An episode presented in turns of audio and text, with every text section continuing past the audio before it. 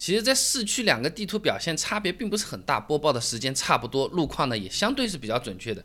但是在一些复杂的道路，特别是高架路段，高德的表现明显要好于百度啊。那导航的一个重要功能呢，就是实时路况，它这个准确度啊是和用的人数有关系的。那手机的那个导航软件首先会收集这个地方交通数据，然后根据这个卫星图，呃，我们这些用这些导航的用户，它的行驶速度来判断出实时的路况。换句话说呢，就是用的人太少的话，实时路况的准确度是会降低的。这里其实就用到了这个大数据。那就好比你点个外卖嘛，那一个人说这家好吃，你可能想，那到底好不好吃嘛？要犹豫一下的。呃，要是你整个公司的人都说这家都很好吃的，那这个好吃的情报相对就会比较准确，或者是符合我们自己的需求了。那那既然用的人多更准确，这个手机导航界的两座半壁江山，百度和高德到底谁厉害？差不多，百度百分之三十三，高德百分之三十二点八，这个市场占有率我搜得出来是这样，说不定明天有可能是反超了，反正就是差不多。那人数上面我们分不出胜负，我们来看用起来哪个更好用。导航的时候有什么区别啊？百度、高德它的路线规划习惯是不一样的。上车前我们把手机放在一排，同时设置杭州东站为这个目的地，那发现百度、高德规划出来的三条推荐路线都差不多，但是他们默认的优先选择趋势就不太一样啊。百度呢喜欢推荐红绿灯最少的，高德呢喜欢推荐距离最短的。不过呢，两个导航都可以根据我们的需要在后台调整这个偏好路线的啊。那么为了做对比呢，我们选择了同一条路径啊，德胜高速路这么条路啊。那么一开始两个导航是没什么区别的，路口信息播报的时间和路面反馈的情况也都是差别不大。但是快上德胜高速的时候啊，百度开始出问题啊。那个距离高速路的这个拐弯路口还有一段路的时候啊，高德提前给了 3D 路口的演示啊，它是非常形象，比较好懂。但是百度呢，不光是没有这个 3D 的路口演示啊，到了这个路口，简单的路口放大演示都没有，不熟悉路的人有可能就会做错了啊。那么上了高架没过多久呢，百度地图呢一直让我们下高架走地面道路，那我们却没有理它啊，继续在高架上面开。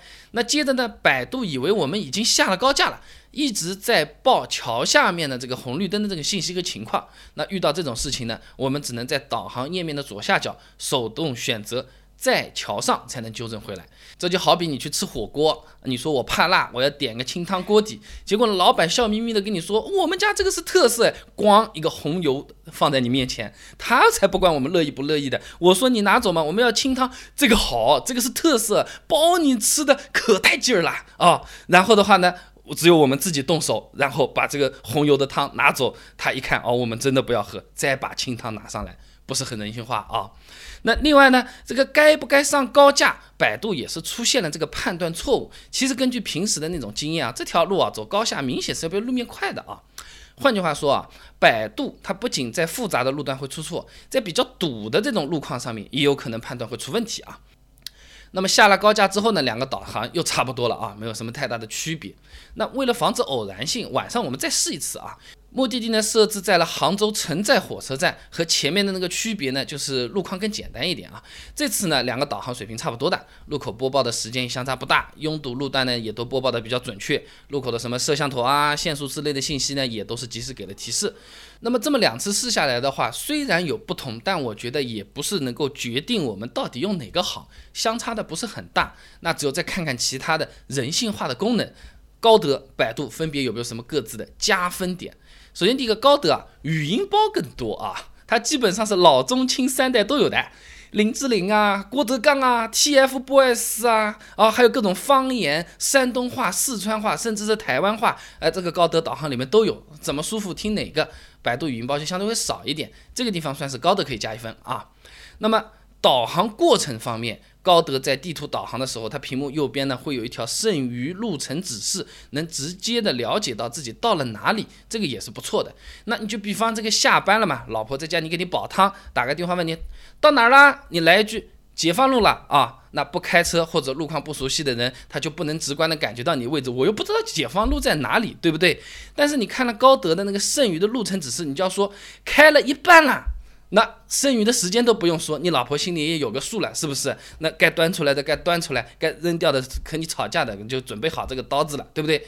那么除了刚才说的那个人性化的进度条之外呢，高德的那个路口 3D 演示看起来也是比较直观的啊。比如我们之前在那个高架下面十字路口的时候啊，高德呢就会有高架的那个 3D 图像。呃，看起来比较好认的啊。那百度的话就一个十字路口啊，有时候会配实景图啊，但是呢，干扰信息会比较多。毕竟啊，我们就是开车的时候以路面为主，导航就是瞥一眼的嘛，干扰信息多，容易走错路啊。百度也不是被按在地上抽的啊，百度的 AR 导航和三六零全景算是它的加分项啊。呃，你出发前把这个目的地啊可以全景的看一遍，那等你到了大致那个位置啊，心里就是会有底的。那有时候就是你看同样一个地方，它就戳了一个点啊，那是在目的地的左边还是在目的地的右边呢？大致上长什么样子呢？哦，我路是开对了啊，在哪个小屋子边上有个招牌挂在的那个地方，就是我要去的那家店，好认方便。而且停车之后呢，百度还有 AR 步行导航功能，诶，也就是说从开车一直到走进那个店，那它都可以帮我们解决这个导航问题，这个还是比较舒服的。尤其是我们要去的店和那个停车场有一段距离的话。那今天这两个导航用下来呢，发现实际用起来差别并不是特别大啊。导航的本分工作呢，相对来说高德做的更好一些啊。所以我觉得手机导航用哪个啊，更多还是看自己的偏好或者说是风格啊。但除了今天讲的这些功能之外，其实有非常多的隐藏小功能呢。导航模拟、抬头显示，哎，各种各样的这种小玩意儿，哎，有可能你。高德导航或者是百度导航都用了三年了，你从来没有点过那个按钮，用了之后竟然还觉得很好。光说你肯定不知道，也搞不懂。我给它做成一个视频了，你一看马上就能明白了。挑几个用用，说不定周围朋友这儿还能吹吹牛啊！关注我的微信公众号“备胎说车”，直接回复关键词“导航”就可以了。